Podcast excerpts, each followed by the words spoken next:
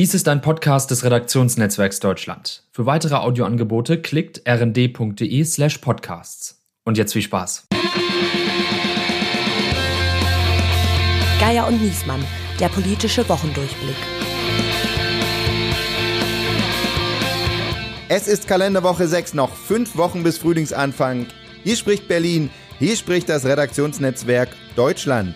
Mein Name ist Steven Geier, ganz bewusst nicht aus Peking, also schon aus Pandemiegründen und terminlich und so weiter. Und neben mir ist wie immer der Mann, den meines Wissens noch nie jemand als junge Dame bezeichnet hat, der aber deutlich bessere Gagschreiber hat als Ulf Poschardt, Andreas Niesmann. Hallo lieber Steven. Und in dieser besonderen Woche, in der die ganze Welt über Krieg und Frieden spricht, haben wir uns die geballte Außen-, Sicherheits- und machtpolitische Expertise des RND Hauptstadtbüros hier zu uns in den Podcast geholt. Wir begrüßen zwei Kolleginnen, die in dieser Woche noch mehr zu tun hatten, als sie ohnehin schon immer zu tun haben. Christina Dunz ist die eine, unsere stellvertretende Büroleiterin hier im Berliner Büro, Kanzleramtswatcherin, hat Angela Merkel auf mehr als 50 Auslandsreisen begleitet und Olaf Scholz inzwischen auf drei. Diese Woche war sie mit ihm in Washington. Christina, herzlich willkommen. Hallo. Und wir begrüßen unsere Chefkorrespondentin Daniela Fatis, die ebenfalls viele Jahre das Kanzleramt beobachtet hat und die Verteidig sich in der Verteidigungspolitik sehr, sehr gut auskennt. Und sie ist zuständig für das Auswärtige Amt und die Außenministerin Annalena Baerbock und seit vielen Jahren für CDU und CSU. Daniela, schön, dass auch du da bist. Hallo. Und zu viert reden wir unter anderem über zwischen NATO und Nord Stream, Bundeskanzler Scholz und seine Spitzentreffen in Washington Moskau. Germany is increasingly viewed as more of a Russian ally than a Western ally. It's absolutely nonsense and all know about it. Zwischen Greenpeace und Kriegsfront darf Annalena Baerbock für ihre grüne Außenpolitik Aktivisten und Lobbyisten zu Regierungsbeamten machen. Ich bin seit 30 Jahren dabei, äh, zu kämpfen für äh, unsere Planeten. Jennifer, herzlich willkommen an Bord. Und zwischen Pragmatismus und Populismus, warum CDU und CSU die Impfpflicht für Pflegepersonal erst mitbeschlossen und dann abgesagt haben. Bayerns Ministerpräsident Söder hat eine Corona-Impfpflicht für Pflegekräfte ins Gespräch gebracht. Mit großzügigsten Übergangsregelungen, so Markus Söder, solle de facto der Vollzug der Impfpflicht ausgesetzt werden. Es war wieder eine Woche, in der sich alles um die Ukraine-Krise dreht, auch für den äh, deutschen Bundeskanzler. Am Montag dieser Woche war Olaf Scholz bei Joe Biden in Washington. Am Dienstag gab es einen Dreiergipfel mit den Präsidenten und Regierungschefs von Frankreich und Polen. Am Donnerstag dann die Chefs der drei Baltenrepubliken da und nächste Woche ist er dann bei Putin in Moskau. Also ähm, die, die Frage, wo ist eigentlich Olaf Scholz, ist damit hinreichend äh, beantwortet. Die andere Frage ist aber nach der vielen Kritik über seine Abwesenheit und dass er zu wenig gesagt hat zur Ukraine-Krise und sich da zu wenig äh, aktiv engagiert hat. Äh, Christina, als du mit ihm im Flugzeug nach Washington gesessen hast und dann der große Tag kam, wo er Farbe bekennen musste, hat man da so eine Anspannung gemerkt nach dieser Zeit? Eher im Gegenteil. Er, es ist ja durch die Presse und in den sozialen Netzwerken zu sehen gewesen. Er ist sehr entspannt und sehr locker im Pulli angekommen und er ist ja ohnehin ein unglaublich selbstbewusster Mann und er hatte nicht den Eindruck vermittelt, dass ihm das nun besonders großen Respekt einflößt, dieser Besuch in Washington. Er hätte eigentlich angespannt sein müssen nach der, nach der vielen Kritik und äh, eben dem Vorwurf, dass er nicht genug Klartext redet? Ja, er hätte zumindest, äh, oder man kann erwarten, und vielleicht ist das im Innersten ja auch so gewesen, dass äh, er natürlich genau wusste, dass das ein ganz entscheidend wichtiger Tag ist, wie er mit dem wichtigsten Verbündeten Deutschlands dort auftritt in der Pressekonferenz. Und er hatte von vornherein das Ziel, dass äh, Deutschland und Amerika sich wieder als sehr enge Partner darstellen. Aus meiner Sicht ist das so wirklich so eine Selbstverständlichkeit, dass man schon wirklich hellhörig werden muss, wenn man sich das vornimmt, dass diese transatlantische Partnerschaft betont wird. Das hat Biden dann auch gemacht. Aber das ist so ein Niveau, äh, wo wir früher gar nicht drüber reden mussten. Das war selbstverständlich mhm. klar und jetzt musste das betont werden. Das fand ich schon sehr auffallend. Ich persönlich habe es ja jetzt nur vom Fernsehen beobachtet und fand ähm, am spannendsten eigentlich von Olaf Scholz den Auftritt bei CNN, also das Live-Interview da mit Jack Tapper, der ja gefürchtet ist für seine Fragen in den USA und, äh, und wo er sich auf Englisch ihm auch gestellt hat. Und das fand ich, muss ich sagen, also irgendwo habe ich gelesen, im besten Schulenglisch, so I don't know, er spricht diesen schönen deutschen Akzent, aber ich fand ihn schon sprachlich jetzt irgendwie da durchaus stark und auf Augenhöhe und er hat Gute den Schulen in Hamburg. ja, und er hat den Tepper ja auch wirklich an die Wand gequatscht. Also war das auch dein Eindruck, dass das so ein kleiner Befreiungsschlag war oder würdest du sagen, nee? Das Beste an dem Interview fand ich, dass er konkret geantwortet hat. Das kann er in Englisch sehr viel besser als in Deutsch. Und äh, wir haben uns so überlegt, er sollte mehrere Interviews äh, in Englisch führen, weil er dann äh, doch nicht abschweift, weil er dann nicht so ausweicht und ähm, äh, einfach mehr rüberkam, mehr Informationen rüberkamen, aber nichtsdestotrotz, das ist natürlich eine mutige Geschichte gewesen. Wir haben mal nachgeguckt, wann der letzte, das letzte Mal ein Bundeskanzler ein Interview in Englisch gegeben hat. Die Leute, die sehr viel länger noch dabei waren oder sich erinnerten, äh, dass Helmut Schmidt das auf Englisch gut konnte, aber es hat wohl nie ein Kanzler ein Live-Interview äh, in Amerika gegeben und das war ja auch zur besten Nachrichtenzeit mit Jake Tepper und da hat äh, da, das da hat er schon sehr viel Selbstbewusstsein gezeigt der Bundeskanzler und es ist auch gut gelaufen für ihn es äh, stieg ja ein mit einer äh, Frage wo er dann gleich so brüstlos äh, legte das sei totaler Quatsch, absolutely äh, Nonsens, sagte er. Und äh, da war Jake Tepper, ehrlich gesagt, äh, auch auf einer, auf einem Niveau, wo er wusste, er, er hat den jetzt nicht gleich in der Tasche. Da hat sich Olaf Scholz gut geschlagen. Hm. Ich finde allerdings, dass bei diesem Interview die entlarvendste Situation eigentlich da war, dieser ganzen Reise. Also es ist ja viel gesprochen worden darüber, über die Pressekonferenz, dass, dass er da nie Nord Stream 2 in den Mund äh, genommen hat, das Wort, also die Gaspipeline, die umstrittene Gaspipeline, das ist sicher eines der auffälligen Sachen gewesen. Das war ja auch in dem Interview so. Da ist aber auch noch eine andere Situation gewesen, denn er hat da zum Thema Ukraine gesagt, er habe die Außenministerin Annalena Baerbock dort hingeschickt. Mhm. Und das fand ich wirklich also von einer herablassenden Art, ähm, als ob Frau Baerbock ähm, da keine eigene eine Rolle einnimmt. Also das war so wirklich der Gutsherr schickt seine Soldaten aus. Mit Sicherheit ist es so in der Regierung, dass man sich da abspricht und koordiniert. Wünschenswert wäre es zumindest und dass das, dass er davon schon wusste. Aber äh, Baerbock da sozusagen als ähm, Lakaien ähm, zu apostrophieren, da finde ich, hat man seine Nervosität bei dem Thema sehr, sehr deutlich gemerkt. Das war sozusagen für mich so der der Bruchpunkt fast. Ja. Ich weiß gar nicht, ob es Nervosität ist oder ob das nicht tatsächlich auch das Scholzsche Verständnis von sich selber als dem ja, ich sag's jetzt mal Macker, ja, oder dem, dem, dem Führungspolitiker irgendwie ist, weil so sieht er sich ja, dass er. Ich glaube, er wollte das vielleicht einfach äh, ownen, wie man äh, im, im Russischen sagt. Also er wollte äh, zeigen, dass er der Chef ist und dass er sehr wohl die Ukraine im Blick hat. Genau, das war der Versuch äh. sozusagen zu sagen, hey, hey, hey, ich äh, bestimme hier so sehr genau. wohl, genau. was hier passiert.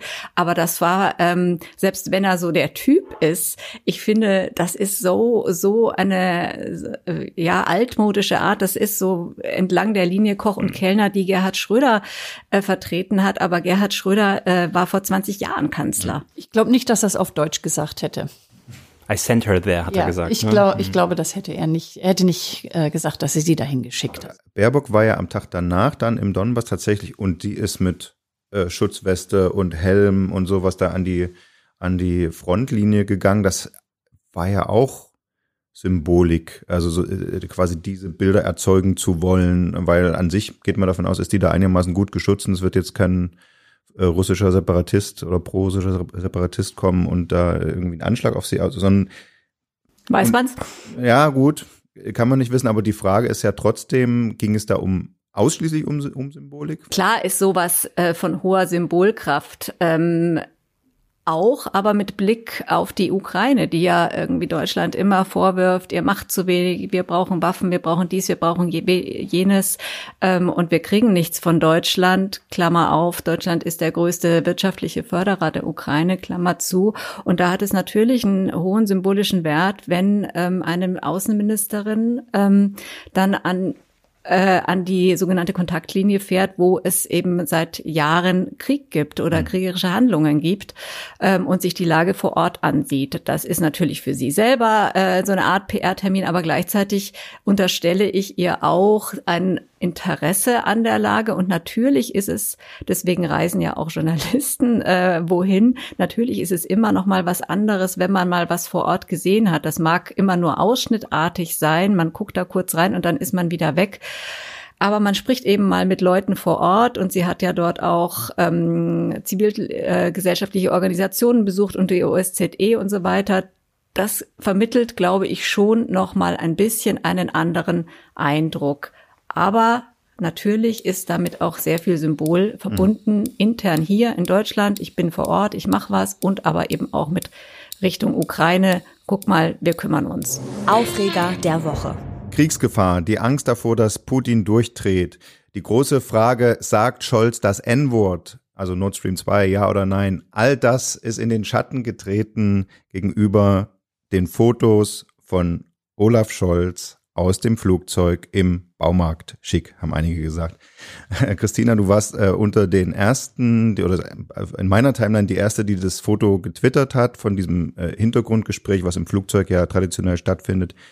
Äh, und Scholz kam im grauen Pulli. Ähm, einige Politik-Watcher haben dann geschrieben, naja, dann ist, zeigt er ja schon, wie wichtig er, er irgendwie Deutschlands Rolle nimmt, wenn er da so aufmarschiert. Andere haben äh, Internet-Memes gebastelt und das wiederum hat dann auch Berichterstattung ausgelöst. RND war da vorn dran mit dem äh, Begriff die Politik und darf man in so einem Pulli da überhaupt sich zeigen als Kanzler? Äh, große Aufregung. Ist das alles Nonsens, wie er gesagt hat? Ist das alles was für Leute, die sich nicht mit der komplizierten Lage da auseinandersetzen wollen? Hätte man das einfach wegatmen sollen oder war es irgendwie auch politisch interessant? Äh, das ist insofern politisch interessant, dass äh, die Bundesregierung und der Bundeskanzler dieses Foto setzen wollte. Bei Merkel war das ja ganz ähnlich. Die kam immer in einer dunkelblauen Strickjacke und mit so ganz bequemen Schuhen. Und das ist klar, wenn man zehn Stunden fliegt, dass man da nicht in Schlips und Anzug sitzt. Und das finde ich total okay, dass man als Bundeskanzler in sehr bequemer Kleidung kommen kann. Es ist aber im Gegensatz zu Merkel so gewesen, dass man die ersten fünf Minuten dieses Gespräches Foto machen durfte, sogar auch Aufnahmen machen durfte, allerdings ohne Ton.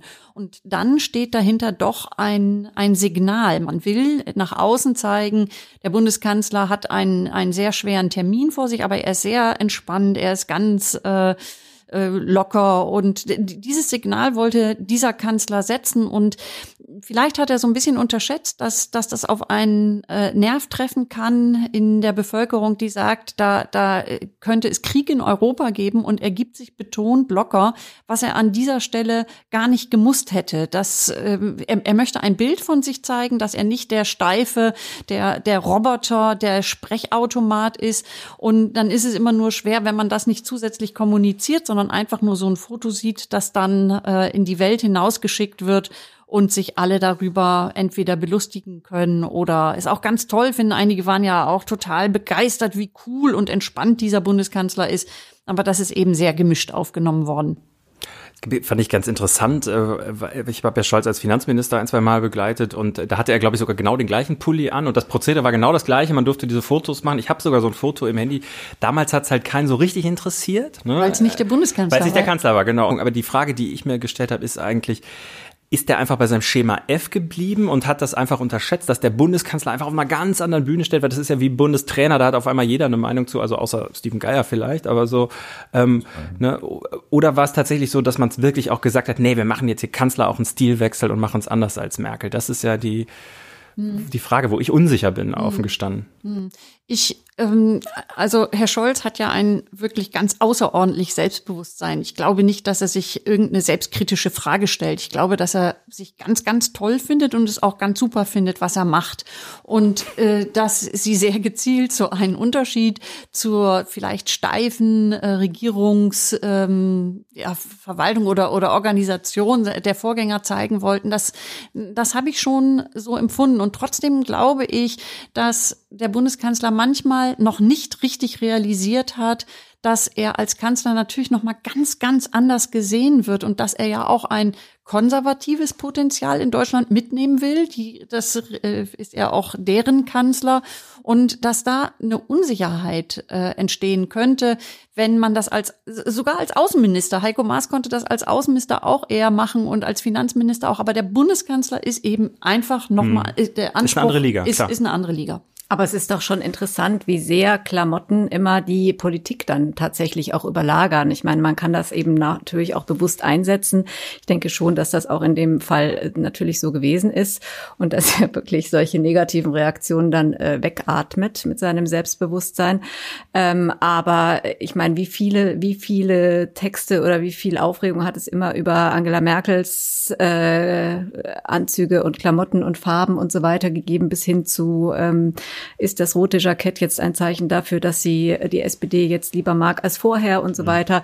Also äh, das hat sie. Sie hat das manchmal bewusst. Sie hat das irgendwie zwischendurch, glaube ich, mhm. also oder irgendwann dann mal ganz relativ bewusst eingesetzt. Ähm, vielleicht nicht bei jedem Jackett, aber dann ab und zu dann doch ähm, äh, sozusagen mit den Journalisten schon fast gespielt, mhm. weil irgend in irgendeinem Text stand dann doch die Farbe.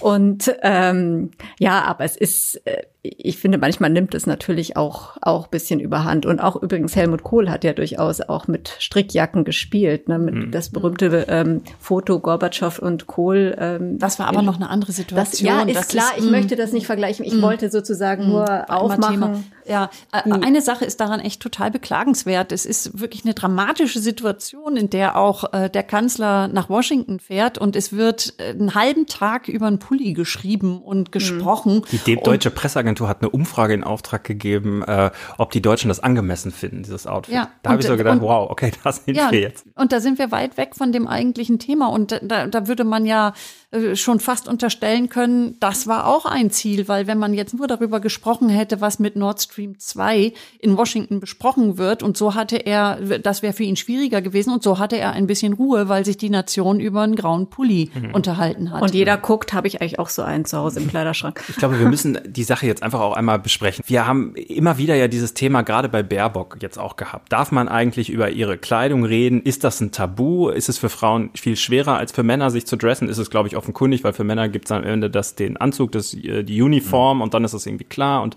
Frauen haben da viel mehr Möglichkeiten. Ähm, ja, wir waren nämlich an den Punkt gekommen, äh, Baerbock hat in Washington ja einen sehr optimistischen hellblauen Mantel angehabt und in Moskau, als sie bei Lavrov war, sah sie aus wie ein Hochgeschlossen Stern, schwarz. Also wie so nach Star Wars aus. Ja, ja. ja, die Frage ist halt, darf man eigentlich drüber reden oder ist es eigentlich inzwischen ein No-Go? Also ich meine, es gibt viel Kritik immer. Es gibt viel Kritik, wenn die Debatte hochkommt, wird wahnsinnig hart ich kritisiert. Finde, ich finde, man darf selbstverständlich darüber reden, wenn ein Politiker damit ein Signal setzen möchte. Und das hat hm. Scholz getan. Wenn äh, Annalena Baerbock oder Angela Merkel ihre, ihre Klamotten oder ihre, also Frau Baerbock trägt ja viel Kleider, äh, wenn das ein Thema ist, ich kann mich entsinnen an eine Talkshow, da hatte Frau Baerbock ein Blümchenkleid, glaube ich, an. Und dann wurde ja auch mehr über das Blümchenkleid gesprochen als über ihren Inhalt. Und das finde ich wirklich total daneben und das nervt mich auch. Oder zum Beispiel der Unterschied, äh, Angela Merkel ist dafür beschrieben worden, dass sie in der Regierungserklärung am Mittwochmorgen ein türkisfarbenes Jackett anhat, zum EU-Gipfel fliegt, den Gipfel macht und am Donnerstagmorgen um drei Uhr eine Pressekonferenz in eben dieser, in diesem türkisfarbenen hm. Blazer gibt. Und kein Mensch hätte gefragt, zum Beispiel, wenn Herr Steinmeier unterwegs ist, hat er eigentlich das, denselben schwarzen Anzug, Klar. selbe schwarze Anzugjacke oder am Ende noch dasselbe Hemd an. Und das finde ich äh, geht einfach überhaupt nicht. Es hat mich immer wahnsinnig geärgert. Äh, wenn wir da mit anfangen würden, bei den Männern genau hinzugucken, dann würden wir wahrscheinlich genau dasselbe feststellen, wie wir es bei den Frauen gefunden haben. Und nur bei den Frauen ist es immer ein Thema und das kann dann auch wirklich mal aufhören. Ja, ich fand nur bei Annalena Baerbock, weil wir gerade drüber gesprochen haben, sehr, sehr interessant, dass sie sich offenbar über die Kleidung äh, eine neue Zielgruppe erschließt, nämlich die der Klatschmagazine, mhm. wo also in äh, großer Breite ihre, äh, ihre Outfits beschrieben werden und sie als Stilikone sozusagen mhm. quasi durchgereicht wird. Also Michelle Obama hat das nicht geschadet. Also Ich, ich wollte nämlich jetzt gerade. Ist ja nur eine Komponente. Aber Michelle Obama ist die Frau des Präsidenten und nicht die Außenministerin. Ja, aber die war ja gewesen. auch politisch Ja. bedeutsam, ja. Ja. Aber ich, also ich wollte nämlich jetzt gerade eigentlich so die Konklusion machen. Ich nehme jetzt also mit, wenn es ein Signal gesetzt wird, dass hier ähm, dass Kleidung bewusst eingesetzt wird, um etwas zu kommunizieren, das ist okay. Modekritik ist nicht okay. Aber ähm, so darauf lässt es sich dann ja vielleicht irgendwie zusammenfassen. Nur wenn man natürlich dann sagt, bei Annalena Baerbock, jetzt sage ich es mal, sie ist halt sehr modisch gekleidet. So stimmt zum Beispiel ja auch ihre äh, ihre Maskenfarbe immer auf die Outfitfarbe ab. Das ist ja so ein auch ein Zeichen, dass sie sich da Gedanken drüber macht. Ja, aber stell dir mal vor, das wäre anders. Was hätten wir denn dann für eine Berichterstattung? Um Gottes Willen, wie sieht denn die Außenministerin aus? Also Ich sage, also es ist irgendwie ein heikles Thema, gerade für politische Journalisten, aber es ist irgendwie auch andere, ne? also wir wollen ja nicht jetzt irgendwie so, so Königshaus Society-mäßig Also wenn- Berichterstattung machen. wenn der Außenminister, wenn Guido Westerwelle, damals war er nicht Außenminister, glaube ich, 18 Prozent äh, oder eine 18 unter seine Schuhsohlen klebt, ähm, dann kann man darüber Bericht erstatten. Schachzug der Woche. Es war, also finde ich, können gleich alle sagen, warum ich damit recht habe. Es war ein Coup für Annalena Baerbock. Sie hat als äh, in ihr auswärtiges Amt ja schon äh, vor einer ganzen Weile die Klimadiplomatie-Zuständigkeit geholt. Und jetzt hat auch Deutschland äh, quasi das, was Amerika hat, einen eigenen Klimazar, nur dass das bei uns eine Frau ist und noch dazu die Chefin von Greenpeace International, die bisherige, Jennifer Morgan, äh, gab es großen Aufschrei, also vor allen Dingen von konservativer Seite werden jetzt schon Aktivisten äh, in Regierungsämter geholt oder Lobbyisten. Bei der Union geht es ja nur andersrum, erst Politiker, dann Lobbyist. Äh, und äh, trotzdem äh, hat man ja das Gefühl, es ist quasi keine alltägliche Personalie. Daniela, du bist dabei gewesen, als Jennifer Morgan da vorgestellt worden ist diese Woche von Annalena Baerbock. Was ist dein Eindruck, was steckt dahinter? Naja, man hat sich ja lange gefragt, äh, was ist das eigentlich, was soll das eigentlich, Klimaaußenpolitik? Ähm, und ist das äh, einfach nur so ein bisschen, damit Annalena Baerbock glücklich ist, dass sie doch äh, Außenministerin geworden ist und nicht Kanzlerin? Und äh, jetzt hat sie sozusagen mit so einer prominenten Personalie, anders kann man es ja nicht bezeichnen, wenn man die Greenpeace-Chefin ins äh, Auswärtige Amt holt, sehr, sehr deutlich gemacht, äh, dass dieses Thema bei ihr ganz weit oben steht ähm, und dass man damit zu rechnen hat. Das ist einerseits ein Signal sozusagen an ihre äh, Basis im weiteren Sinne, also an die Fridays for Futures sozusagen, dass sie, äh, obwohl sie in der Regierung ist, jetzt ähm, äh, nicht äh, auf, auf Kompromiss total gebürstet ist, sondern eben so eine Kampagnenfrau da sich äh, eingekauft ist, ha- hat und dann natürlich auch in die Regierung, dass sie sich da von ähm, Habeck, von Robert Habeck, dem Wirtschaftsminister und auch von Olaf Scholz, dem Kanzler, bei dem Thema nicht unbedingt die Butter vom Brot nehmen lassen will. Hat natürlich immer so ein bisschen Geschmäckle, wenn man ähm, eine vorherige Kam äh, Lobbyistin da reinholt, die, Lobby, die Transparenzvereine und äh, Korrupt Antikorruptionsvereine sagen, na ja, da geht's bei Greenpeace ja um was Ideelles und nicht um finanzielle ähm, Forderungen. Deswegen sei das einigermaßen okay, wenn sie sich da ähm, nicht als Verbandsfrau äh, geriert in dem Amt. Also in Pressekommentaren gab es aber auch den Vergleich, das ist, als ob Wissing sich den ADAC-Chef äh, ins Verkehrsministerium holt. Ist das unfair? Ja, also äh, ist ein bisschen, ich finde, das ist ein bisschen so, natürlich, ja. Also, Ja. Ähm, und klar, da wäre auch ein Riesenaufschrei. Mal gucken, ob er es macht. Jetzt könnte er sich Sie rechnen. Ja, aber das muss man sagen, das finde ich, also ich habe wenig Probleme damit. Ich finde es immer gut, wenn Fachleute irgendwie, also wenn Leute, die sich auskennen, einfach geholt werden. Ich meine, sowohl äh, äh, Robert Habeck als auch Sigmar Gabriel haben ja den Chef der Agora Energiewende, äh, was jetzt ein Think Tank ist, aber ja auch, diese Leute hatten ja auch immer eine Agenda ähm, ins Wirtschaftsministerium als Staatssekretär die entscheidende Stelle geholt. Ähm, aber ich finde, dass die, ähm, dass die Transparenzinitiativen und die lobbykritischen Organisationen da auch sich selber ein bisschen kritisch hinterfragen müssen an der Stelle, ob sie da nicht mit zweierlei Maß messen, weil sie das eine irgendwie aus persönlicher, politischer, ideeller Überzeugung ganz sympathisch finden und das andere ganz böse. Ich, ich finde, da gilt dann schon gleiches Recht für alle und Greenpeace ist ähm, aus Sicht eines Konservativen ja nun äh, mindestens mal so schlimm wie jetzt irgendwie der ADAC aus Sicht eines Grünen. Wobei die erste Reaktion der Konservativen war ja äh, der CSU-Generalsekretär Markus Blume, der gesagt hat, ähm, naja, jetzt kommt da eine Aktivistin und keiner aus Bayern. Also das, Ja. war, das, das war das Problem. Genau, noch ein Punkt, die Kritik, nämlich die, die äh, ist ja US-Amerikanerin und soll jetzt ganz schnell einen deutschen Pass kriegen. Das ist ja wie im Profifußball. Ist das denn korrekt? Naja, also offenbar läuft dieses Einbürgerungsverfahren schon länger. Die Frau wohnt ja. seit äh, über 20 Jahren oder 20 Jahren genau, in, in ja, Deutschland, sagen, ja. sagt sie. Ich weiß es nicht, ich habe es nicht nachrecherchiert, wann sie ihren Einbürgerungseintrag äh, eingereicht hat, aber das ist sozusagen die Erzählung. Ähm, und sie ist hier auch familiär und so weiter und so fort. Also kann schon sein, dass das eh schon läuft. Ähm, ich finde, also steht natürlich Beamtenrecht entgegen und so weiter. Aber ich finde, warum soll nicht irgendwie jemand aus einem anderen Land auch äh, kluge Ideen haben und in eine Regierung einbringen? Also da so eine nationale Schranke einzuziehen, ähm, über das Beamtenrecht hinaus, finde ich so ein bisschen komisch. Und wenn es wie im Profifußball ist und man damit eine Meisterschaft gewinnt, dann ist es doch gut. Ja, so hat sich gedacht. Ich glaube, es war auch so die Angst, dass sich Annalena Baerbock beim nächsten Klimagipfel irgendwie von der Decke abseilt oder was Greenpeace so an Aktionen macht, das schwingt ja da mit. Aber auch Greenpeace ist ja inzwischen ein Think Tank, das muss man ja sagen. Also die haben ja ganz viele Experten auch eingestellt, die machen ja nicht mehr nur solche, mhm. solche Action-Politik. Also vor morgen ist gestern im Anzug gekommen. Siehst du? Ah.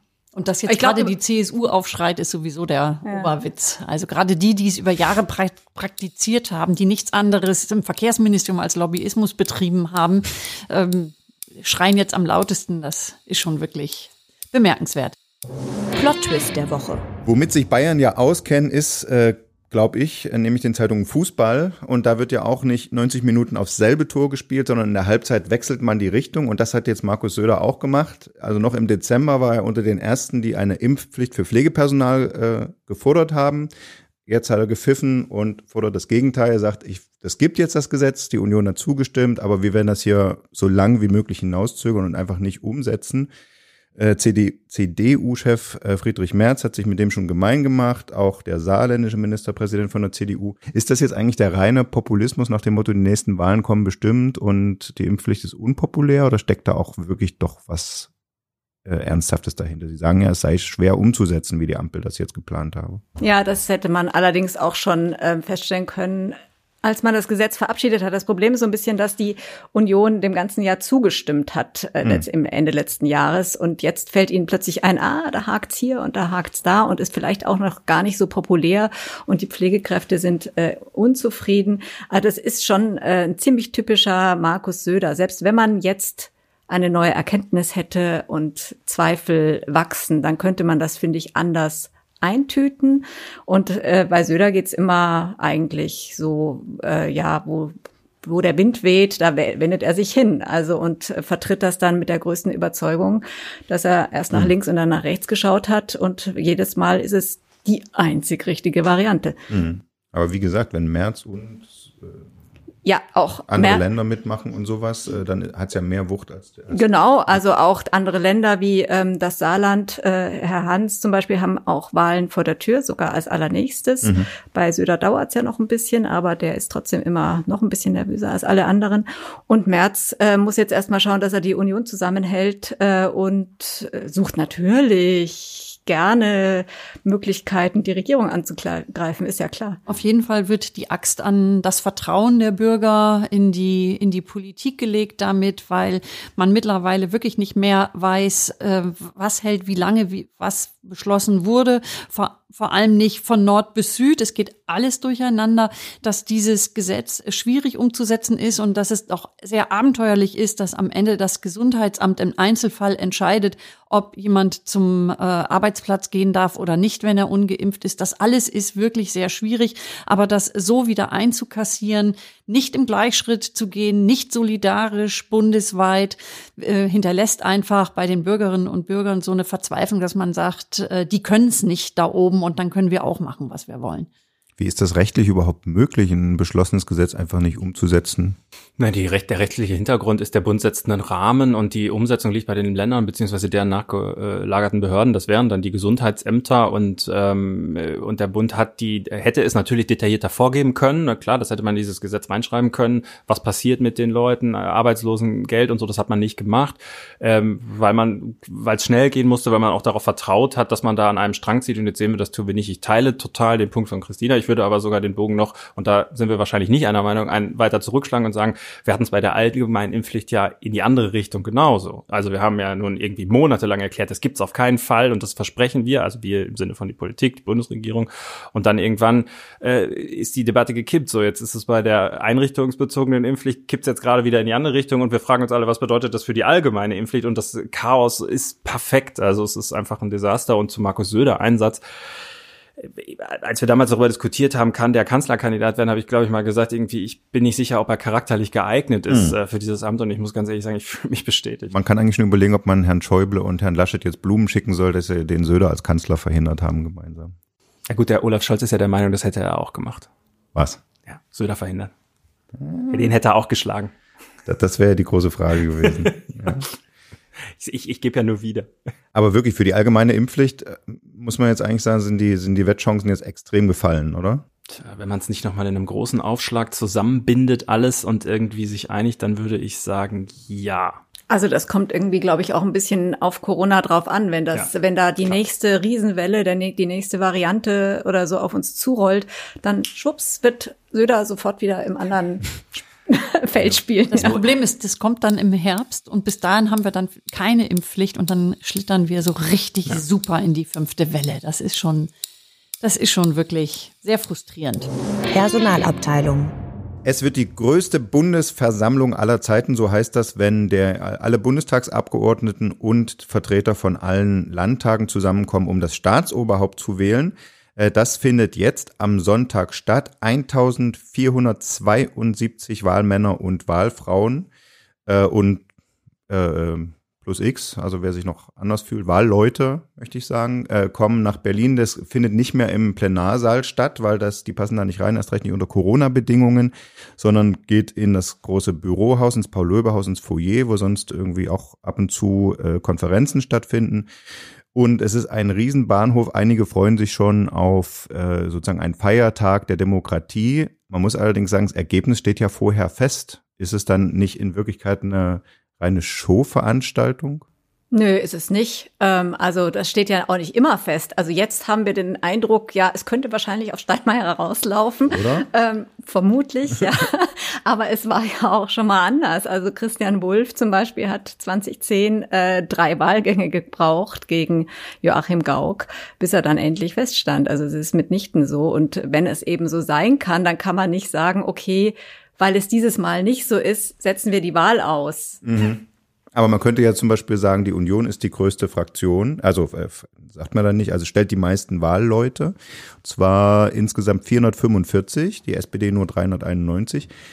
Können die da nicht einen eigenen Kandidaten aufstellen und den nicht da, äh, nicht so, dass es so läuft, dass die AfD sich einburgt von denen, sondern dass die wirklich so in eine Na, freie Wahl reingehen. Ja, das hätten sie gut machen können. Also ich, sie waren nur so schockstarr noch von ihrer äh, Niederlage bei der Bundestagswahl damit beschäftigt, dass sie gar nicht die Kraft gar nicht hatten, die Energie gar nicht hatten, da nochmal drüber nachzudenken. Und es ist auf der anderen Seite jetzt nicht das Schlechteste, wenn man einen Bundespräsidenten, der der das Land ja auch ähm, mit Ruhe ähm, ja, regiert kann man ja nicht sagen, geführt hat, mitgeführt hat, mit unterstützt hat. Es gibt ja jetzt nichts, was der Bundespräsident in den vergangenen Jahren falsch gemacht hätte.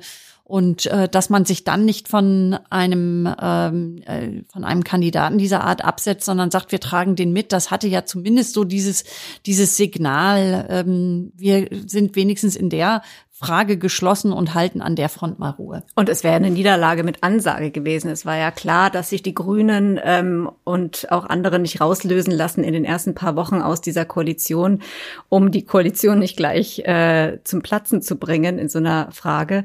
Und ähm, ja, dann hätte wäre Merz gestartet mit einer Wahlniederlage bei der Bundesversammlung. Aber das zeigt natürlich, dass auch selbst bei diesem angeblich so feierlichen Wahlakt äh, die Parteilogik die erste Geige spielt und äh, äh, alles andere dem untergeordnet Aber das wird. war immer schon so. Ja, ja, klar. klar. Wär, also jeder, der was anderes behauptet, er hat keine Ahnung oder lügt, würde ich sagen. Ja, also wir erinnern uns auch. Äh, Absolut. Also die kann, das ist ja besonders interessant dann, wen man als Kandidat oder Kandidatin schickt. Da finde ich, war sowohl bei Union und SPD so, so mehr, ja, wir schicken Kandidaten, weil wir äh, einen Kandidaten schicken oder eine Kandidatin. Was aber interessant ist an diesen ähm, Bewerberinnen dann und Bewerbern, was die äh, so loswerden wollen. Und insofern finde ich das ganz wichtig, zum Beispiel, dass die Linke, auch wenn sie überhaupt keine Chance hat, aber einen äh, Mediziner äh, aufstellt, der jetzt wenigstens ein paar Wochen lang sagen konnte, äh, wie, wie schlimm es Menschen ohne Wohnung in Deutschland geht. Und dem hat man jetzt einfach mal zugehört ein paar mhm. Wochen. Und das äh, fand ich eher ein Gewinn. Und von der Warte aus hätte die Union vielleicht ein, eine sehr interessante Persönlichkeit ins Rennen schicken können, um einfach ein paar Wochen ihre Politik zu zeigen, wie sie das findet. Insofern, das unter dem Aspekt hätte ich es hm. ganz interessant. Sie hat halt keine gefunden, hm. die bereit war, das zu machen. Genau. Hätte auch eine Frau sein müssen, ne? Also man, es wäre schwer gewesen. Ja, ja, also Frauen findet man ganz schwer in der Politik. Ne? Nee, das, ist, nein, nein. das ist wirklich, bis nein, man da eine gefunden jetzt, hat. Jetzt, jetzt wird mir hier das Wort im Mund umgedreht. ewig. Was ich sagen wollte ist, es Und hätte, ob die dann noch gut ah, ist, ob die das stopp, kann. Stopp, stopp, cut, cut. Nachher ist Was? es noch eine junge Frau. Die junge Dame. Eine junge Dame. Jetzt habe ich hier einen Triggerpunkt gesehen, einen Triggerpunkt. Was ich sagen wollte, war Okay, nochmal. nochmal. Man hätte eine Frau finden müssen, die man dann in eine sichere Niederlage geschickt hätte und dann hätte man wieder die Debatte gehabt. Über die und das ist der Punkt, den ich machen mhm. wollte. Man setzt hier eine ja. Zählkandidatin und wenn es nichts zu gewinnen gibt, lässt man eine Frau ran. Und das war, glaube ich, eine Falle, die man nicht hätte vermeiden können. Also die Freien Wähler machen das. Erklärt. Das war der Punkt, den ich ja. machen wollte. Ich hoffe, ihr widersprecht mir da jetzt. Darf ich kurz zur Chronistenpflicht dann sagen, die Freien Wähler machen das. Die haben 18 äh, Wahlleute, die die äh, schicken dürfen, weil sie in Landesparlamenten vertreten sind und die schicken eine Kommunal Kommunalpolitikerin und damit sind die vier Kandidaten genannt und wir drücken allen ganz fest die Daumen, also ich Herrn Otte jetzt nicht unbedingt, aber möge may the best man win. Wer ist noch Herr Otte? Also, aber auf einen schönen Wahlsonntag in der Bundesversammlung und wir bedanken uns an dieser Stelle für alle, äh, bei allen, die zugehört haben und bei Daniela Fates und Christina Dunz. Vielen Dank. Danke auch. Und wir hören uns nächste Woche an dieser Stelle wieder mit einem neuen Bundespräsidenten. Wir sind gespannt. Bis dann. Tschüss.